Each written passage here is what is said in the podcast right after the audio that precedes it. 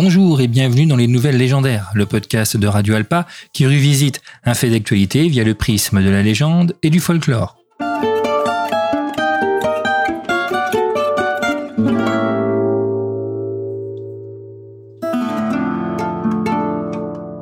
De nos jours, on parle énormément de la prédominance des intelligences artificielles, telles dans l'essaim DALL-E, Midjourney et en termes de rédaction, ChatGPT. L'idée que l'être humain soit en opposition avec euh, la machine et qui qui gagnerait entre un duel fascine l'homme depuis que la technique permet d'élaborer des automates.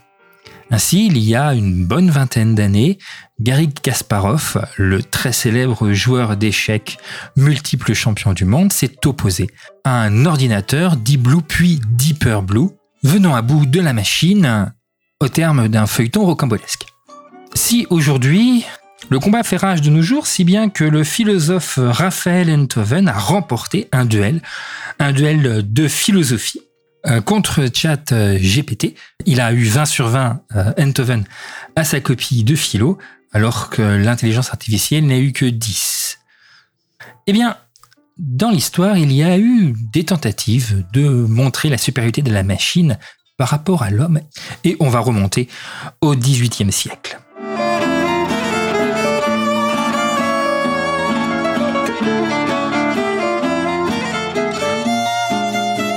Le turc mécanique était une machine, un automate doté de la faculté de jouer aux échecs. Il a été conçu au XVIIIe siècle, fonctionnait ainsi.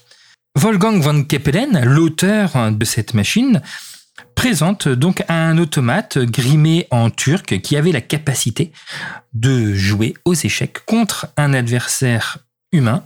Il a été exposé par différents propriétaires en tant qu'automate, bien que très rapidement le canular avait été découvert dès les années 1820.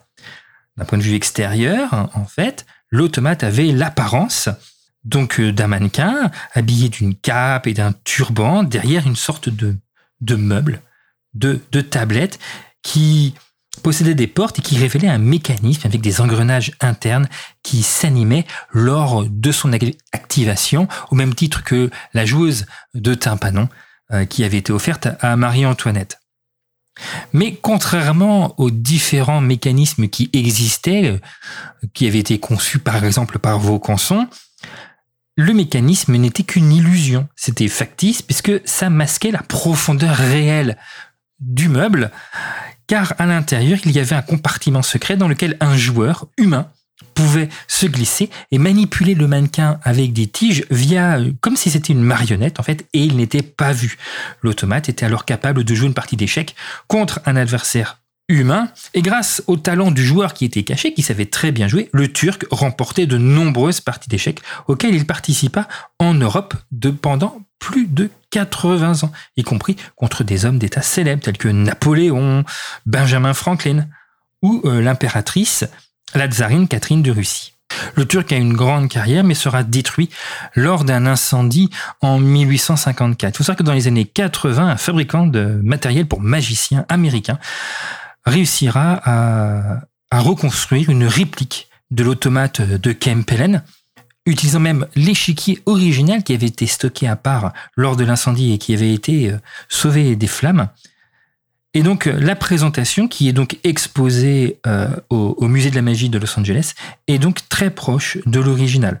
Par contre, petite nuance, au lieu de l'opérateur humain qui historiquement était le joueur d'échecs Yann Baptiste Algayer, la machine est dirigée par un ordinateur qui utilise un programme d'échec, c'est-à-dire une intelligence artificielle. Et oui, et oui, et là c'est le côté un petit peu dramatique de notre histoire, puisque même maintenant, nos auteurs de canulars et nos charlatans sont remplacés par des intelligences artificielles.